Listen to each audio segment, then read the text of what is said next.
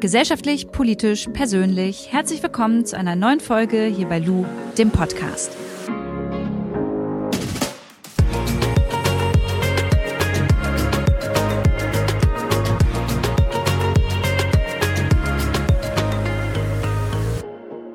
Letzten Montag war Rosenmontag und ich habe auf Instagram ein Posting hochgeladen, in dem es um kulturelle Aneignung in Verbindung mit Faschingskostüm ging.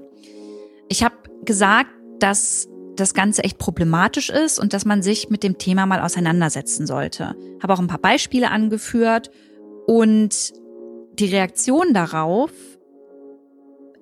ich ja, ihr merkt, ich bin immer noch sprachlos, war so emotional, ähm, dass unter diesem Posting überhaupt keine ja, konstruktive Diskussion mehr stattfinden konnte. Ich musste die Kommentarfunktion ausstellen. Menschen haben sich angegriffen gefühlt, ähm, haben gesagt, ich möchte ihnen mit diesem Posting etwas wegnehmen und dass es halt ein Unding ist und ähm, dass man jetzt nicht aus jeder Mücke einen Elefanten machen muss. Und ich war so sprachlos, dass so viel Unwissenheit immer noch herrscht, dass ich überlegt habe, okay, was können wir machen? Und deswegen gibt es heute diese Podcast-Folge. Ich als weiße Person kann und möchte auch gar nicht in dieser Folge alleine über dieses Thema sprechen. Ähm, ich kann einfach nur dafür sorgen, dass wir alle mehr über Rassismus nachdenken, lernen und dementsprechend ähm, ja aus kultureller Aneignung dann auch kulturelle Wertschätzung machen. Und über dieses ganze Thema möchte ich heute mit Natascha Kelly sprechen. Natascha ist promovierte Kommunikationswissenschaftlerin und Soziologin und hat ihren Schwerpunkt, ähm, ihren Forschungsschwerpunkt auf Kolonialismus und Feminismus. Ich habe sie auf Instagram vor längerer Zeit gefunden. Auf ihrem Account berichtet sie eigentlich täglich über das Thema Rassismus, klärt auf und ähm, ja, gibt einem ganz, ganz viele wertvolle Denkanstöße mit auf dem Weg. Und finde ich auch spannend. Könnt ihr mal äh, so ein bisschen recherchieren, wenn ihr möchtet. Ähm, alle Infos über Natascha findet ihr in den Show Notes. Da habe ich euch einen Link ähm, reingehauen. Und um euch jetzt nicht noch weiter voll zu quatschen, würde ich sagen, wir starten. Bitte nehmt euch die Zeit, setzt euch hin, geht spazieren und hört einfach zu. Zuhören ist bei diesem Thema ganz, ganz wichtig und ich kann euch jetzt schon versprechen, ihr werdet super viel aus dieser Folge mit rausnehmen. Viel Spaß! Natascha, ich freue mich mega, dass du heute Zeit hast, hier in dieser Podcast-Folge dabei zu sein, ähm, weil die mir ganz, ganz dolle am Herzen liegt und ich die ganz wichtig finde. Also herzlich willkommen. Ja, vielen Dank. Vielen Dank für die Einladung auch. Wir haben ja im Vorgespräch schon darüber gesprochen. Es geht heute um äh, kulturelle Aneignung und wir waren uns beide einig, dass wir, bevor wir in das Thema einsteigen, auf jeden Fall nochmal darüber sprechen müssen, was überhaupt Begriffe wie Diskriminierung und Rassismus bedeuten und was überhaupt die Unterschiede sind. Denn auf meiner Seite, immer wenn ich über das Thema Rassismus spreche oder schreibe, tauchen immer wieder Aussagen auf wie ich als weiße Person habe aber auch schon rassistische Erfahrungen gemacht und ich bin auch von Rassismus betroffen. Ähm, oder es heißt, es ist doch genauso rassistisch, wenn wir weißen Menschen jetzt immer eine, äh, eine Schublade stecken und äh, weiße Menschen auch nichts mehr dürfen. Und da würde ich von dir erstmal gerne so ein bisschen so eine Einordnung bekommen wollen. Ich schmunzel ja ein bisschen, wie du merkst, weil ähm, das sind tatsächlich typische Reaktionen. Und ähm, also fangen wir mal am Anfang an. Also Diskriminierung ist der Oberbegriff und es gibt viele unterschiedliche Formen von Diskriminierung. Rassismus, Sexismus, Ableismus, das ist die Diskriminierung gegen Menschen mit Behinderung, ähm, Diskriminierung aufgrund der sexuellen Orientierung, aufgrund der von Genderidentität und so weiter. Das heißt, dass Rassismus eine Form der Diskriminierung ist und nicht umgekehrt. Dann ist es wichtig zu wissen, dass es auch unterschiedliche Formen von Rassismus gibt. Also es gibt ähm, den sogenannten anti-schwarzen Rassismus, obwohl anti und schwarz, diesen Begriff mag ich nicht, weil nichts ist anti am Schwarz. Black is beautiful. Also anders gesagt, Rassismus gegen schwarze Menschen, Rassismus gegen Romnia und Sintessa, Rassismus gegen Muslime und Rassismus gegen jüdische Menschen, was auch als Antisemitismus bekannt ist. Viele würden aber auch sagen, dass der Antisemitismus keine Form des Rassismus ist. Da gibt es so, ich würde es als tatsächlich als Sonderform beschreiben. Ja. Und diese Formen unterscheiden sich nicht nur ähm, durch die Gruppe, die betroffen ist, sondern auch in ihrem historischen Verläufen und wie sie sich jeweils in Gesellschaft einschreibt. Es gibt Unterschiede, aber es gibt auch Gemeinsamkeiten. Und ähm, eine Gemeinsamkeit ist, denke ich, dass ähm, die Unterdrückung, die rassistische Unterdrückung in allen Fällen von der weißen Mehrheitsgesellschaft oder Dominanzgesellschaft erfolgt. Also rassistische Unterdrückung hast du auf der einen Seite und weiße Vorherrschaft auf der anderen. Ja, also oder White Supremacy. Ist auch ein Begriff, was, was häufig verwendet wird, im Englischen, aber auch im Deutschen wird es benutzt. Und das bedeutet, dass im Prinzip es ein Machtgefälle gibt wo weiße Menschen immer oben stehen. Egal, ob sie in der Mehrheit oder in der Minderheit sind. Ja. Und das bedeutet, dass es demnach auch keinen Rassismus gegen weiße Menschen geben kann. Ja, das heißt, sie sind von jeder andere Form der Diskriminierung betroffen. Natürlich weiße Frauen von Sexismus. Männer sind auch nicht von Sexismus betroffen, aber Männer, weiße Männer und Frauen können ja auch ähm, von Diskriminierung aufgrund einer Behinderung etc. und so fort. Ja? Aber ähm, Rassismus, von Rassismus sind sie nicht betroffen. Und das ist wirklich unheimlich wichtig zu unterscheiden, weil wir ja Lösungsansätze suchen. Und es gibt keine Patentlösung für ähm, die unterschiedlichen Diskriminierungsformen, sondern ähm, wir müssen da spezieller gucken, spezifischer gucken. Also was können wir generell gegen Rassismus gegen schwarze Menschen tun? Was können wir ähm, gegen Rassismus gegen Muslime tun? Und so weiter und so fort. Und wir müssen wirklich speziell gucken, weil es nicht eine Lösung für alles gibt. Wenn also beispielsweise eine weiße Person als Kartoffel bezeichnet wird oder als Allmann, Handelt es sich dabei um eine Diskriminierung? Ja. Und eine Beleidigung? Ja. Aber es ist kein Rassismus. Und das finde ich wirklich extrem wichtig zu unterscheiden. Vor allem mit Blick auf das Machtgefälle, weil das ist das Entscheidende, woraus letzten Endes die Strukturen ja entstehen. Also Rassismus ist strukturell. Das heißt, dass sich das nicht nur auf einer individuellen Ebene abläuft, also zwischen zwei Menschen und dann am besten oder im schlimmsten Fall auf der sprachlichen Ebene, dass irgendjemand mich rassistisch diskriminiert mit dem N-Wort oder so. Das ist eine Ebene. Es gibt auch institutionellen Rassismus. Das heißt, dass der Rassismus sich in Institutionen wie Hochschulen, wie Schulen und auch bei der Polizei einschreibt. Und ähm, es gibt auch einen internalisierten Rassismus. Das heißt, wenn schwarze Menschen oder andere Betroffene von Rassismus den Rassismus so internalisiert haben, dass sie im Prinzip ähm, danach leben. Also ein praktisches Beispiel wäre, wenn ich als schwarze Frau mir die Haut bleache oder meine Haare glätte, um den weißen europäischen Schönheitsideal zu entsprechen. Dann habe ich das so internalisiert, dass ich auch weiß aussehen will, in Anführungsstrichen. Und ähm, das ist auch eine Sonderform, was wirklich zu ähm, psychologischen Störungen und im schlimmsten Fall auch Suizid führen kann. Also da gibt es viele Beispiele, auch in Deutschland in der Community. Das heißt, Natascha, darf ich da ganz kurz äh, reingrätschen, nochmal für mein Verständnis. Das heißt, ähm, dass das Menschen machen, weil sie Angst haben, ansonsten halt diskriminiert oder rassistisch behandelt zu werden. Also sie passen sich quasi diesen europäischen Standards an, damit sie nicht so auffallen?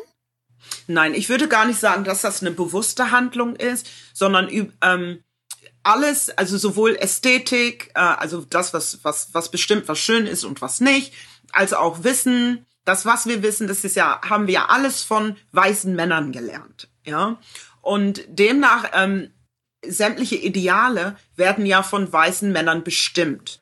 Und ich glaube, das ist ähm, ein, wir prägen uns das ja ein in unsere Sozialisation. Wenn wir immer ähm, gesagt kriegen, wir sind nicht schön, wir sind hässlich und schwarz wird ja immer assoziiert mit Leid, mit Tod, mit alles, was düster und, und hässlich ist, hätte ich fast gesagt. Und wenn wir diese Gedanken sozusagen auf uns ähm, ein, ja, internalisieren, also und dann wirklich glauben, dass, ähm, dass wir das dann auch sind, dann führt es im schlimmsten Fall zum Krankheit, ja, und dass wir uns verändern wollen, um diese weiße Ideale äh, anzupassen.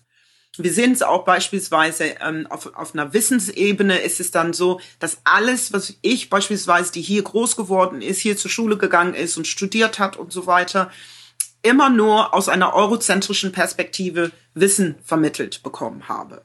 Ja, und, und ich kam nie drin vor. Ich kam nie selber drin vor oder Menschen, die so aussehen wie ich, kommen nie drin vor. Und wenn wir vorkommen, drin vorkommen in irgendwelchen Geschichten oder Schulbücher oder Filme und so weiter, dann sind wir ähm, die hungernden Kinder, die Prostituierte, die, also es werden rassistische Stereotype ver verwendet was dann eben auch dazu führt, dass der internalisierte Rassismus mich krank macht, natürlich, weil ich bin ja mehr als das. Ich mehr, bin mehr als die Summe meiner Rassismuserfahrungen oder mehr als die Summe der Stereotype, die hier über mich in ganz Europa verbreitet werden. Wir haben jetzt in den ersten Minuten schon oft über weiße Menschen und weiße Männer gesprochen.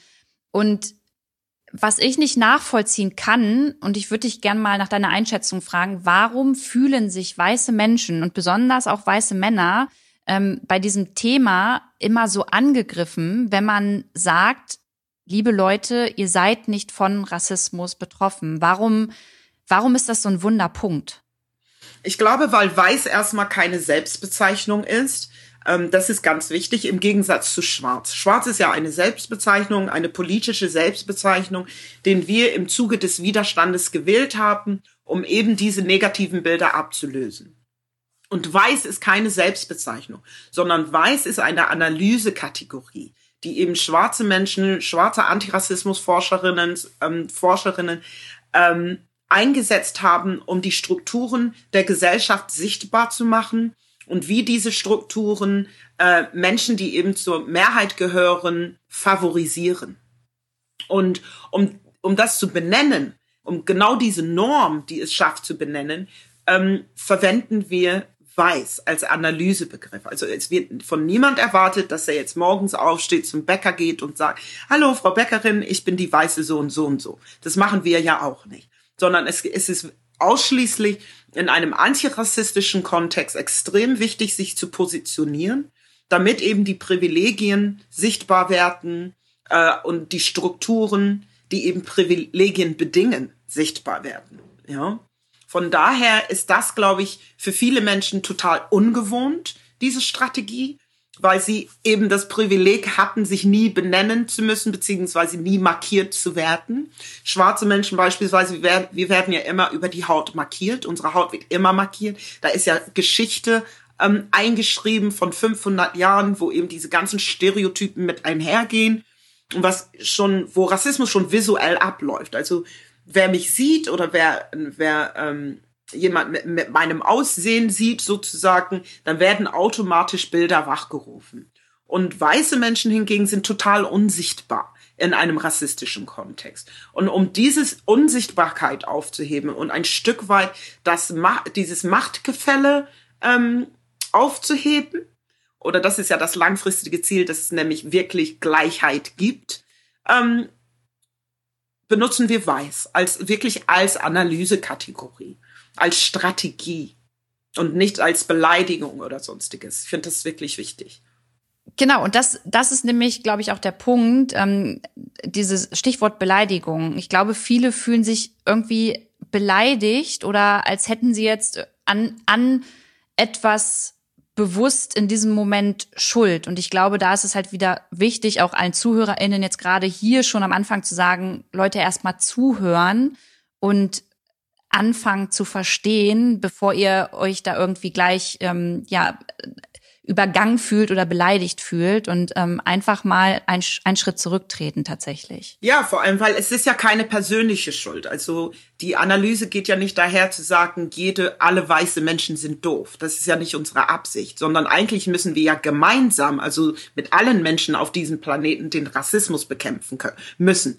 Rassismus ist doof. Es geht ja nicht um, und das ist ja eben das Strukturelle daran, dass ähm, mir der einzelne weiße Mensch, sage ich jetzt mal, überhaupt nicht nicht interessiert und ich mich da überhaupt nicht mehr mit beschäftige. Das habe ich lange Zeit gemacht.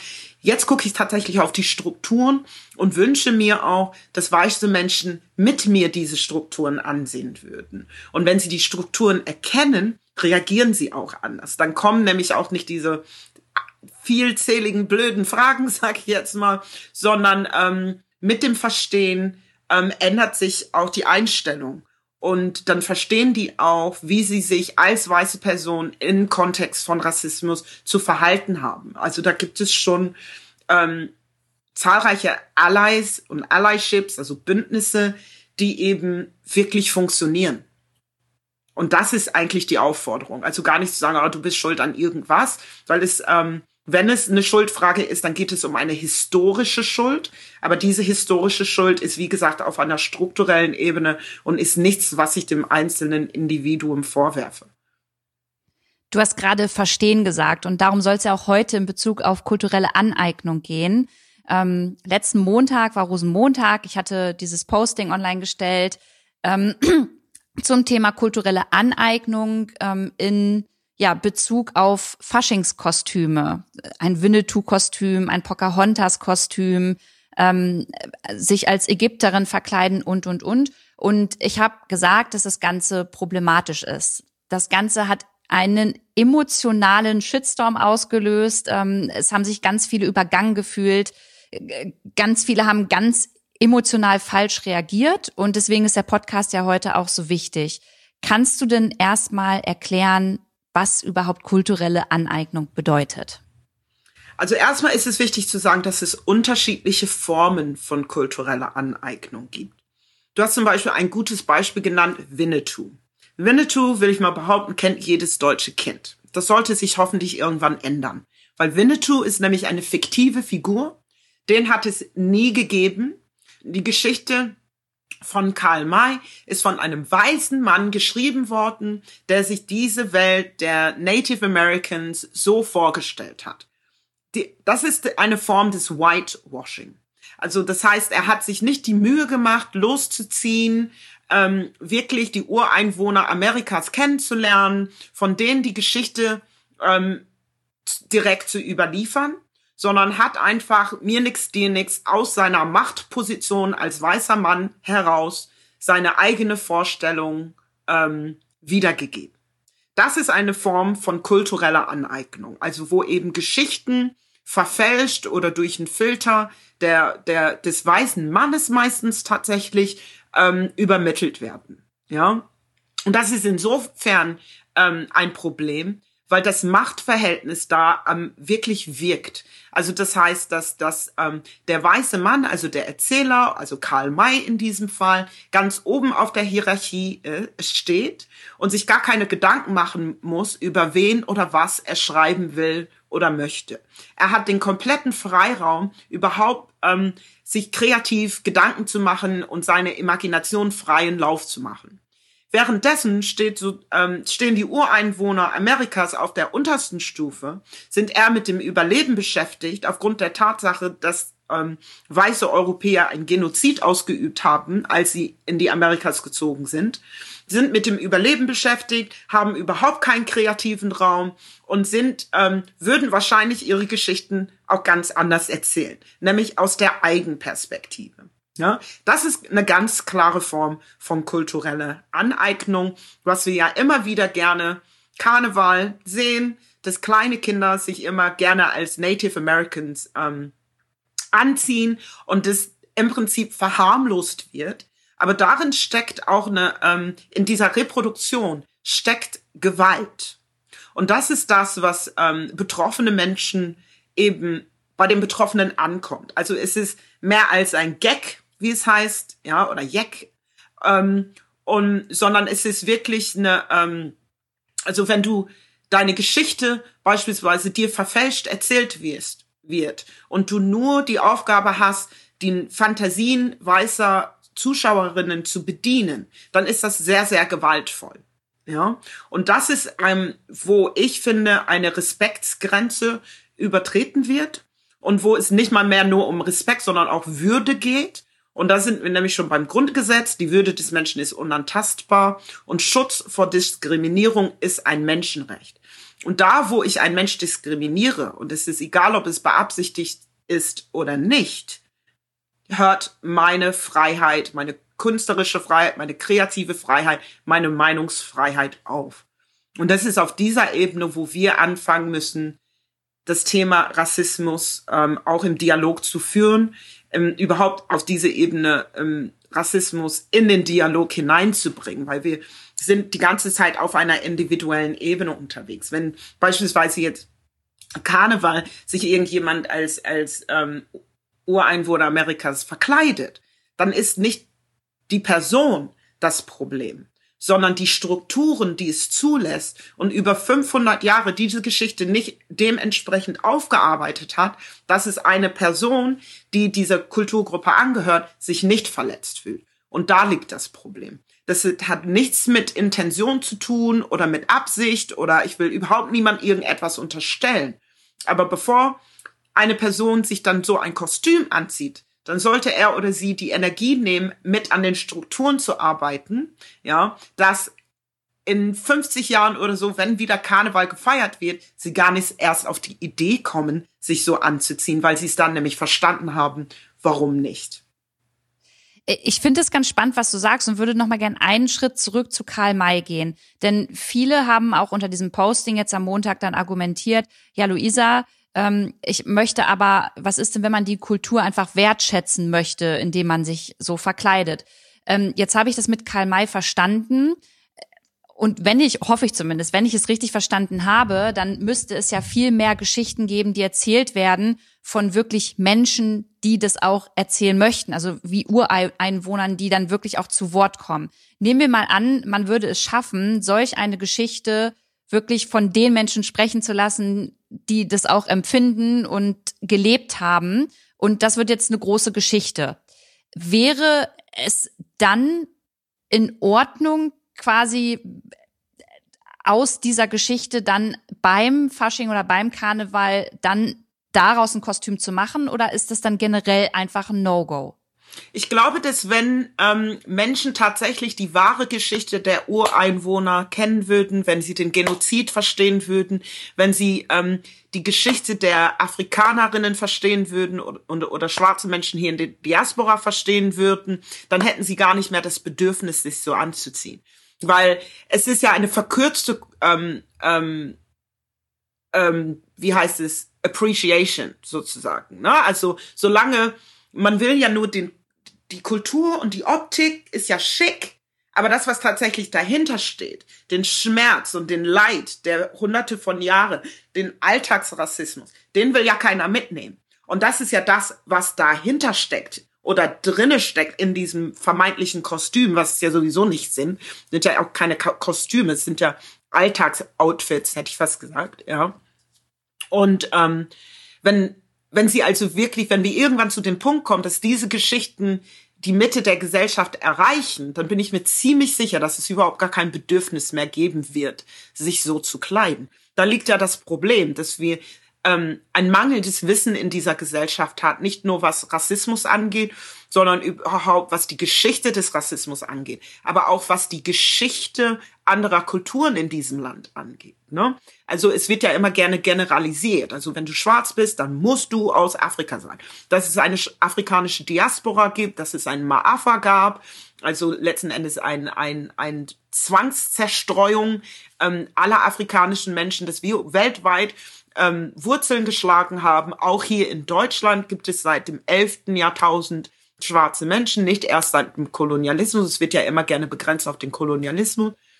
Ähm, nein, also, und ich glaube, wenn das Wissen da ist, wenn wirklich ein Mensch Empathie hegt, wird das Bedürfnis nicht da sein. Von daher finde ich, liegt das Problem, wie gesagt, eben in diesen Strukturen, dass die, das Wissen keinen Zugang in diese Gesellschaft bekommt, weil es nicht weiß ist. Und weißes Wissen ist das Wissen, was in diesem Land Gültigkeit hat.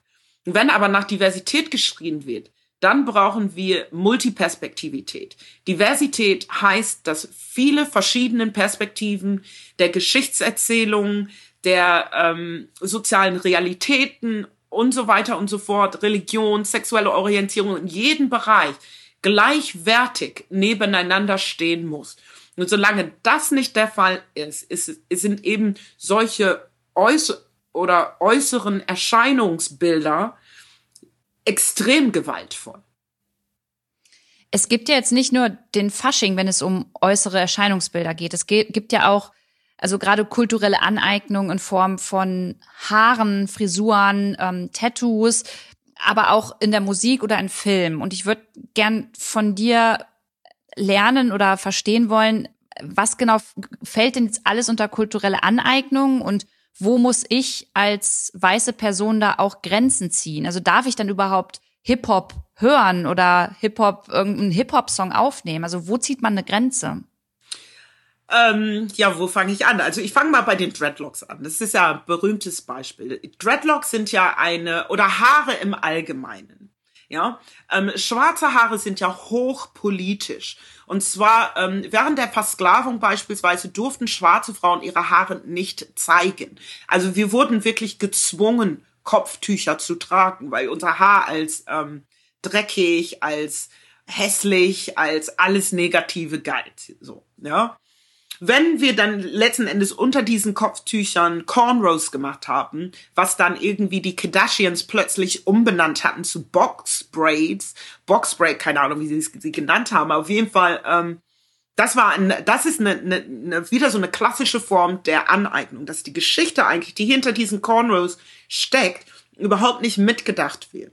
Nämlich die Haare wurden en entsprechend der Fluchtrouten geflochten dass wenn dann im Prinzip die Frauen ihre Kopftücher abgemacht haben und du hinter ihr gestanden hast, du genau sehen konntest, wie du fliehen konntest. Also da waren sozusagen die Routen eingezeichnet. Ja?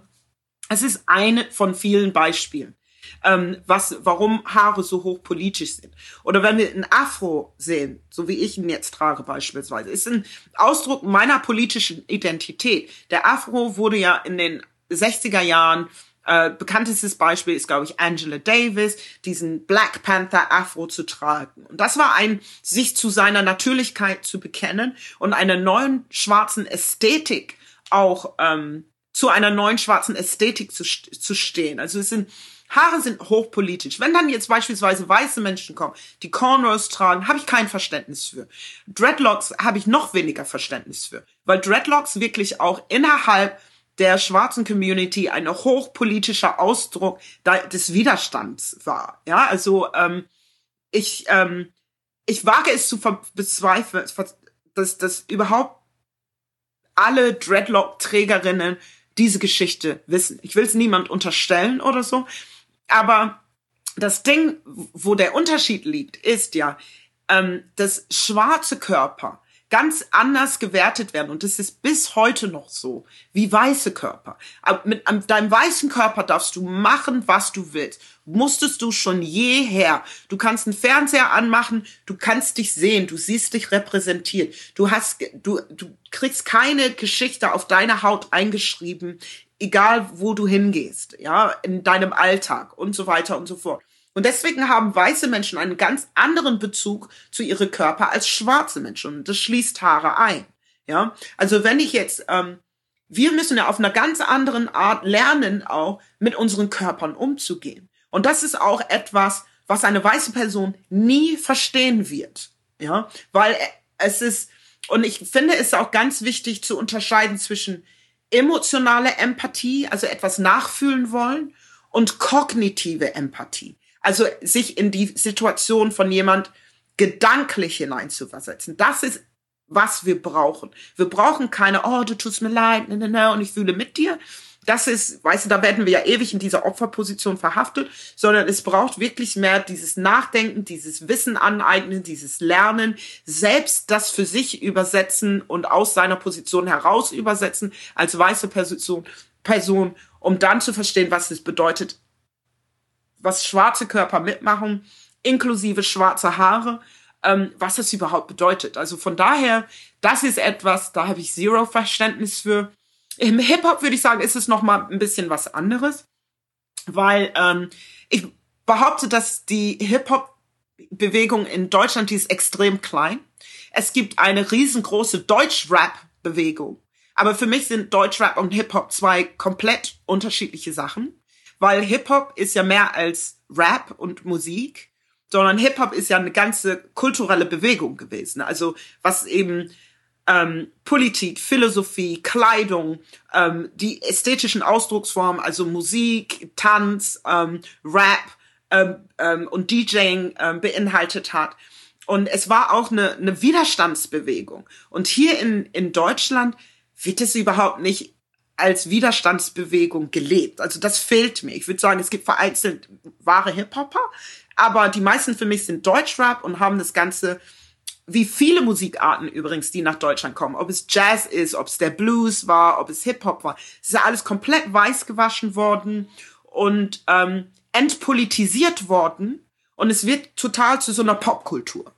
Was weder Hip-Hop noch Jazz noch, ähm, noch äh, der Blues war. Das waren ja politische mhm. Ausdrucksformen. Jetzt haben wir noch, ich hatte, was hatte ich noch gesagt? Ich glaube Filme und Tattoos, aber was, also ich meine, das ist ja im, im Grunde genau. Ganz genau. Und ja. bei Filmen ist es tatsächlich auch, ich meine, das jüngste Beispiel ist ja Bridgerton, ne? Ich habe das gerne geguckt, muss ich ganz ehrlich sagen. Ich dachte, endlich mal eine schwarze Königin und schwarze ähm, Royalties. Und wir waren ja eh schon immer Royalties, bevor die Weißen kamen. Ja, also by the way, das muss man nämlich auch halt auch wissen. So, und eigentlich war das ja von der Regisseurin genauso gedacht. Es gibt ja einen Dialog wo erklärt wird, warum es schwarze Grafen und äh, Herrschaftsleuten und wie auch immer sie alle heißen gibt. Ja, wo die Königin irgendwie erzählt oder beziehungsweise ihre ihre Zofe erzählt dann, ähm, dass sie, ähm, dass der weiße König eine von uns genommen hat, hat ja unser ganzes Leben verändert. Und ich finde das super, wie es einfach in dieses Stück hineingeschrieben wurde, wie eine Selbstverständlichkeit. Und dadurch hat sich die soziale Realität aller schwarzen Menschen verändert und es gab seitdem, ähm, keine Ahnung, Lords und Ladies und wie die hohen Gesellschaften da alle heißen, ja. Und da wurde so ein Tamtam -Tam draus gemacht, weil das Bild für die weißen Zuschauerinnen fremd war. Ja, sich wirklich dem anzunehmen, dass es überhaupt eine schwarze Königin gibt, obwohl der komplette afrikanische Kontinent aus zahlreichen Königinnenreiche bestanden hat. Ja, also es ist ja überhaupt gar keine ähm, Seltenheit, dass in afrikanische Völker von Frauen regiert werden. Also, naja, und das sind dann halt so Sachen, wo, wo einfach die Perspektive fehlt. Ja, ähm, anzuerkennen, dass ähm, nicht die weiße Perspektive immer die gültige Perspektive ist, immer die Perspektive, die wissenschaftlich ist, die neutral ist, die objektiv ist, die Gültigkeit bekommt, sondern dass es auch andere Perspektiven gibt, dass es auch Filme geben darf, wo es eine schwarze Königin gibt und so weiter und so fort. Das muss die Gesellschaft noch lernen. Und ich bin froh, dass es kommt. Und es wird immer mehr. Von daher kann ich irgendwie den Leuten nur hoffen, dass sie sich, ja, dass sie mitgehen. Das probieren wir in der Folge und ich bin mir auch ziemlich sicher, dass äh, viele nach dieser Podcast-Folge mit ganz anderen Gedanken rausgehen. Du, du hast, eigentlich hast du mir jetzt voll die Vorlage für die nächste, äh, nächste Frage eigentlich schon hingelegt. Ich möchte sie mal probieren, selbst zu beantworten und du sagst mir, ob es richtig ist. Über kulturelle Aneignung, was das ist, darüber haben wir jetzt gesprochen. Ähm, kulturelle Wertschätzung. Für mich persönlich würde das jetzt bedeuten, dass ich äh, mich mit anderen Kulturen auseinandersetze, dazu lerne und genau aus diesem Grund dann eben nicht zum Karneval das Winnetou-Kostüm anziehe. Kann man das so ein bisschen unter kulturelle Wertschätzung ähm, ablegen? Genau. Und du wirst, wenn du es wertschätzt, wirst du es nicht anziehen. Das ist der springende Punkt. Wenn du Kult andere Kulturen wertschätzt, wirst du nicht mit Dreadlocks rumlaufen. Du wirst dir kein Afro machen. Du wirst nicht deine Haut bräunen und so weiter und so fort. Und ich meine nicht natürlich in die Sonne gehen und sich dann mal in die Sonne legen, sondern diese Extremformen von Hautbräunung, ja. Weil ähm, das ist eine Anerkennung. Das ist die Appreciation, die wir brauchen. Ja, weil das Ding ist, eine weiße Person kann sich das aussuchen, das zu tun. Das können wir nicht. Ich finde, das ist nochmal ein guter Hinweis und trotzdem weiß ich, dass es viele Menschen gibt, die sich dann immer noch, also die, die, die fühlen, dass ihnen was weggenommen wird oder dass sie etwas nicht mehr dürfen. Ja, ihnen wird Macht weggenommen und ihre rassistischen Attitüden, aber damit kommen die ganz gut ohne aus. Also bin mir ziemlich sicher weil sie es gewohnt sind, rassistisch zu sein, weil die, weil eben Rassismus strukturell ist. Es hat sich in allen Ebenen dieser Gesellschaft eingeschrieben. Das heißt, dass alle Menschen, die hier sozialisiert sind, sind automatisch rassistisch und müssen sich ihre Rassismen immer neu überlegen, neu denken, sie abbauen und so weiter und so fort. Das muss ich auch in vielerlei Hinsicht bin ich ja auch privilegiert. Jetzt nicht, was Rassismus angeht oder Sexismus angeht, aber ich bin mobil beispielsweise. Ja, also ich muss mir keine Gedanken machen, ob ich einen Bordstein hochkomme oder nicht, weil für mich ist das ein flussiger Lauf sozusagen. Weißt du, aber andere Menschen schon. Also das ist durchaus eins meiner Privilegien, wo ich nachdenken muss, okay, warte mal, wie einfach ist, ist es für mich, morgens aufzustehen, rauszugehen und hast du nicht gesehen, ja? Und genauso ähm, ist das im Kontext von Rassismus, dass weiße Menschen sich extrem schwer tun, ihre Privilegien zu überdenken und die Privilegien auch in den Blick zu nehmen, damit tatsächlich Machtstrukturen abgebaut werden können. Und diese, dieser Machtverlust, das ist das, worum sie schreien. Das ist das, was so weh tut. Weil sie fühlen sich ja eingeschränkt in ihrem Leben. Ah, jetzt muss ich irgendwie wie, ich darf das nicht mehr und ich darf nicht mehr zum Karneval dies und ich darf nicht mehr. Das hat gar nichts mit den Dreadlocks oder mit dem Kostüm oder sonst irgendwas zu tun, sondern es ist auf einer höheren Ebene, dass eigentlich damit ein Machtverlust einhergeht. Und das ist das, was schmerzt.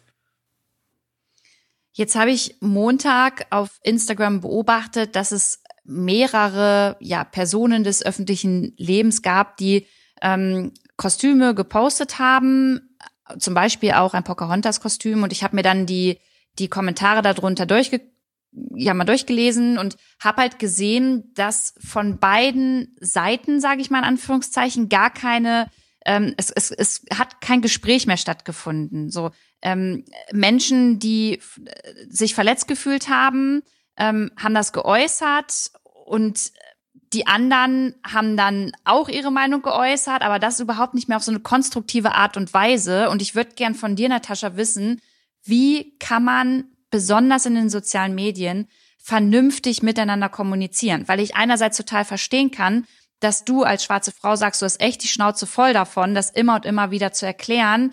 Und gleichzeitig finde ich es trotzdem wichtig, irgendwie immer noch mal den Diskurs zu suchen und es zu erklären, auch wenn das überhaupt nicht deine Aufgabe ist. Ist es dann Aber deine es Aufgabe? Ist, nein, es ist tatsächlich meine Aufgabe, weil das mein Job ist. Deswegen ist das meine Aufgabe. Aber, und das würde ich wirklich gerne unterscheiden. Und deswegen gibt's bei mir auch Angebote. Wenn du auf meine Instagram-Seite gehst, ich glaube, da sind Leute erstmal zwei Wochen mit beschäftigt und schnallen dann zumindest die Basics. Und das ist die Voraussetzung für ein Gespräch.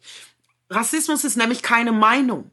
Das ist ja das, was immer falsch verstanden wird. Ich habe eine Meinung, meine Meinung ist dies, meine Meinung. Nein, Rassismus ist, ist eine Wissenschaft. Genauso wie es Virologen gibt, die sich mit Corona beschäftigen, gibt es Wissenschaftlerinnen, die sich mit Rassismus beschäftigen. Ich bin eine davon, deswegen stört mich das nicht, wenn ich Sachen gefragt werde, weil das ist mein Job. Wenn man jetzt aber in den Alltag losgeht und jede schwarze Person, egal wer das ist, einfach random irgendeine Frage stellt, oh, kannst du mir mal Rassismus erklären? Das mach bitte nicht, ja, weil das nervt. Ja, also das ist ja nicht ihre Aufgabe, das zu erklären. Ich biete es ja an. Das ist mein Job. Ich verdiene mein Geld. Ich zahle meine Miete. Das ist das, was ich mache. Ja. Und ähm, es ist Rassismus wird ja in Deutschland so ein bisschen verhandelt als wenn ich es ist ja ein Schmerz Rassismus. Es ist ja etwas, was ja absolut auf einer emotionalen Ebene abläuft. Es ist es ist schmerzhaft. Es ist gewaltvoll. Und es ist wir könnten es beispielsweise mit Zahnschmerzen vergleichen. Ja? Wenn ich Zahnschmerzen habe, gehe ich zum Bäcker. So wird hier in Deutschland mit Rassismus umgegangen. Ich habe Zahnschmerzen, ich gehe zum Bäcker. Die Leute wundern sich, wieso kann der Bäcker nichts, nicht helfen? Der Bäcker hat ja schließlich auch Zähne. Ja. Dann kommst du auf die, ähm, auf die Idee, ähm, mit dem Zahnschmerzen zum Zahnarzt zu gehen. Ja. Dann bist du beim Zahnarzt und du merkst, ah, okay, ich komme der Sache schon näher. Aber du fragst den Zahnarzt nach seinem Zahnschmerzen und nicht nach seinem Fachexpertise. Und an dem Punkt sind wir hier in Deutschland. Dass Deutschland Rassismus nicht als das verhandelt, was es ist. Dass wissenschaftliche Expertise überhaupt nicht herangezogen wird bei diesem Thema. Und jeder meint, alles dazu sagen zu können. Wenn irgendjemand eine Atombombe bauen will, dann werden deine Follower auch nicht sagen, oh, ich weiß, wie es besser geht. Ne?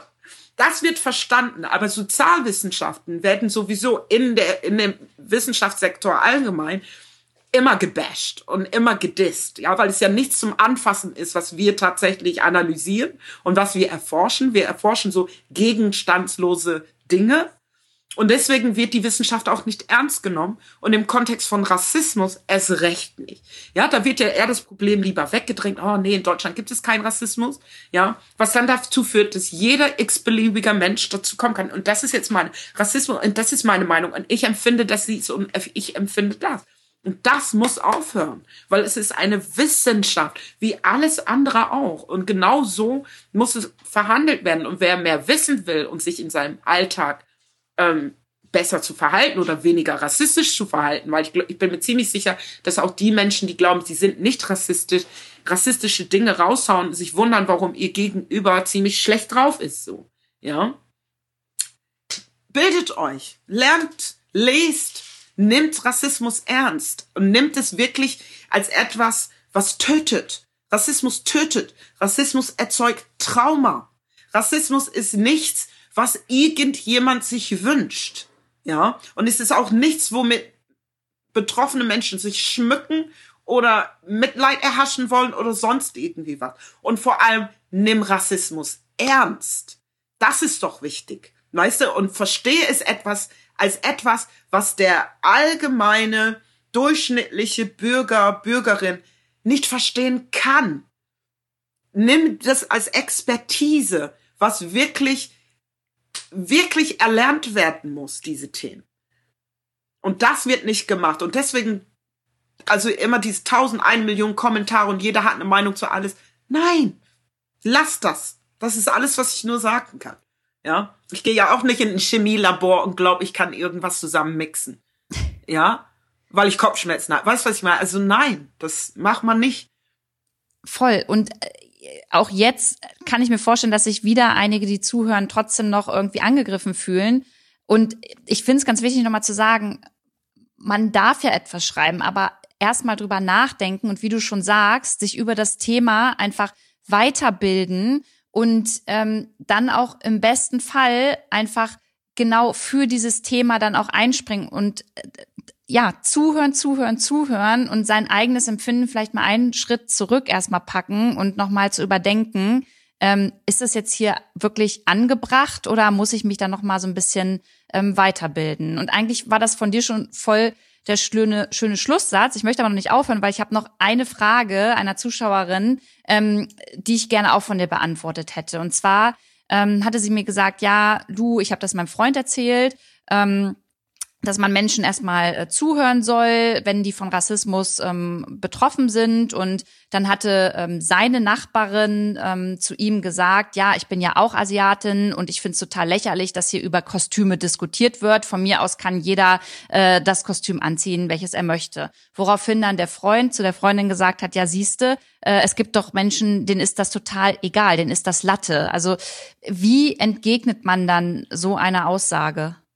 Ich glaube, an der Stelle muss ich nur noch mal zurück auf die Selbstbezeichnung. Ähm, Schwarz ist eine politische Selbstbezeichnung. Und genauso wenig wie wir als Feministinnen geboren werden, werden wir als ähm, politisch schwarz positionierte Menschen geboren. Das ist ein Bildungsprozess, den auch jeder Mensch, der von Rassismus betroffen ist, durchmacht. Wir werden ja nicht als schwarz und weiß geboren. Erstmal werden wir als Menschen geboren, dann kommt die Sozialisation und im Zuge dieser Sozialisation die Rassismuserfahrungen oder eben auf der anderen Seite die Unterdrückung. Ja, und ähm, wenn eine Person ähm, asiatisch, schwarz, wie auch immer, die von von Rassismus betroffen ist, diese vermeintliche Meinung hat, dann muss auch sie sich weiterbilden. Das ist genau das Ding. Nur weil du Rassismus Erfahrungen machst, macht dich das nicht zur Expertin von Rassismus. Das ist das, was ich versucht habe, mit diesen Zahnschmerzen zu sagen. Ja? Und wenn du dann selber noch versuchst, dir den Zahn zu ziehen und dann am Ende, am schlimmsten Fall, den falschen Zahn gezogen hast, oder du dann merkst, dass der Zahn ist zwar raus, aber die Schmerzen, die gibt's noch ja, weil du die Wurzelbehandlung nicht gemacht hast, weißt du? Und das ist alles eine Expertise, die kann ja nur der Zahnarzt dir sagen und nicht jeder, oh, ich habe jetzt Zahnschmerzen, ich ziehe mir jetzt mal selbst den Zahn. Nein, das ist, deswegen sage ich ja, es ist eine Wissenschaft. Antirassismusforschung ist eine Wissenschaft. Warum wir diese Dinge ähm, wissen, ist, weil es zahlreiche Bücher dazu gibt. Ich habe schon sieben davon geschrieben, weißt du, was irgendwie, wo ich mich frage, lies doch nur ein, eins meiner Bücher. Da würden wir dem Ganzen irgendwie einen Schritt näher kommen, so. Ja, nicht, dass ich jetzt die Patentlösung habe, aber ich wundere mich eigentlich, warum das Menschen nicht tun und warum irgendwie jeder Mensch, der von Rassismus betroffen ist, als Experte gehalten, für eine Expertin gehalten wird. Nein, hört auf damit. Tatsächlich ist das jetzt auch meine letzte Frage gewesen, Natascha. Äh, Literatur. So, ey, im Internet gibt's ja A schon ganz viel kostenlose Literatur zu dem Thema. Wir müssen einfach mal, ähm, weiß ich nicht, vom Sofa hochkommen, nicht so faul sein und uns alles vorkauen zu lassen, sondern selbst die Initiative ergreifen, dazulernen und lesen. Ja, und vor allem ein gutes Buch tatsächlich, sorry, dass ich dich unterbrochen habe, kommt jetzt Ende April. In mein neues Buch habe ich genau aus diesem Grund geschrieben. Es heißt Rassismus, strukturelle Probleme brauchen strukturelle Lösungen. Und das war meine Reaktion auf den Black Lives Matter Sommer letztes Jahr. Genau aus dem Grund, weil Rassismus gar nicht verstanden wird. Und wenn Rassismus nicht verstanden wird, dann können wir auch gar keine Lösungen finden. Und in diesem Buch auf wirklich 100 Seiten erkläre ich, was das Strukturelle am Rassismus ist, anhand von fünf ganz bekannten Beispielen. Das, ich ja. pack deine Seite und alles, das packe ich auf jeden Fall nochmal in die Shownotes. Mich würde mal interessieren, gibst du auch sowas wie Seminare oder Workshops für zum Beispiel auch Unternehmen, wenn man sagt, okay, wir müssen hier auch nochmal das Thema irgendwie aufgreifen und so ein bisschen mit unseren MitarbeiterInnen darüber sprechen. Machst du sowas auch? Weniger. Also ich bin tatsächlich mehr im ähm, Kunst, Kultur und Wissenschaftsbereich unterwegs und ähm, arbeite auch viel für ähm, im Filmbereich tatsächlich, Filmakademie, Filmuni, ähm, lese Drehbücher, also eher so aus, also ich komme ja aus der Wissenschaft. Da gibt's aber wirklich zahlreiche andere, wirklich super kompetente ähm, Diversity-Trainerinnen, weil ich bin ja keine Diversity-Trainerin, also ich mach's mal und ich gebe auch gerne ähm, halt die Vorträge an Unis oder auch in anderen politischen Bildungskontexten. Es muss nicht nur ähm, Wissenschaft sein. Aber ich mache unweniger tatsächlich diese One-on-One-Geschichten in Unternehmen oder so. Aber da, da gibt's wirklich tolle Leute, die es machen. Unbedingt machen. Also ich sage jetzt nicht, ich soll es nicht machen, nur weil ich es nicht mache. Es gibt andere, die das machen. Also halten wir auch noch mal fest, Natascha, man kann auch sich auf deiner Instagram-Seite ja noch viel mehr über dich und über die Themen, über die du berichtest, ähm, auch erfahren, richtig? Ich würde schon fast sagen, wirklich weniger über mich. Also es ist keine private Seite. Also meine, meine Instagram-Seite zeichnet sich wirklich so aus, das spiegelt meine Arbeit wieder. Und ich habe immer in kurzen Snippets erkläre ich verschiedene Dinge. Gerade jetzt im Black History Month habe ich eine Black Hours Story Month, wo ich jeden Tag eine, eine Sache erkläre. Können mir die Leute schreiben wenn die irgendwelche Fragen haben, und dann greife ich, ich meine, ich kann natürlich nicht alles machen, kriege wirklich viele Nachrichten, aber ich greife dann eine Sache auf, wo ich mir denke, das macht Sinn, ich erkläre das, es sind zahlreiche Videos, Erklärvideos, ähm, Radiobeiträge, ähm, Interviews, alles Mögliche an Wissen, anstatt irgendwie sich die ganze Zeit nur mit Mode und Fashion und wer hat wann, wo, wie, was gemacht. Und auf Facebook, auf Instagram, geh mal für eine Stunde auf meine Seite, es wird nicht langweilig. Ey, das finde ich ist eine gute Ansage zum Schluss, Natascha. Ich äh, hau euch, liebe Zuhörer und liebe ZuhörerInnen, ähm, nochmal tatsächlich den Instagram-Account auch in die Show Notes. Und äh, Natascha, wir haben jetzt über eine Stunde fast schon gequatscht. Ich vielen, vielen Dank einfach für die Zeit und dass du es gemacht hast. Ich habe daraus nochmal ganz, ganz viel mitgenommen und ich bin mir ziemlich sicher, dass auch viele andere Menschen daraus ganz viel mitnehmen werden und ähm, wir es dann doch irgendwann mal schaffen, dass wir alle mehr zuhören und verstehen und lernen, was Rassismus bedeutet und was da eigentlich alles dahinter steckt. Ja, es ist nicht nur ein Wort, sagen wir es mal so. Vielen, vielen Dank. Danke dir.